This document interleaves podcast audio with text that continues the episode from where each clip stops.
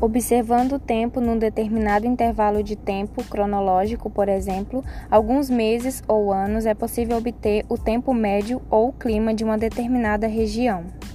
Temperatura é a mensuração do calor na atmosfera, podendo ser medida em graus Celsius.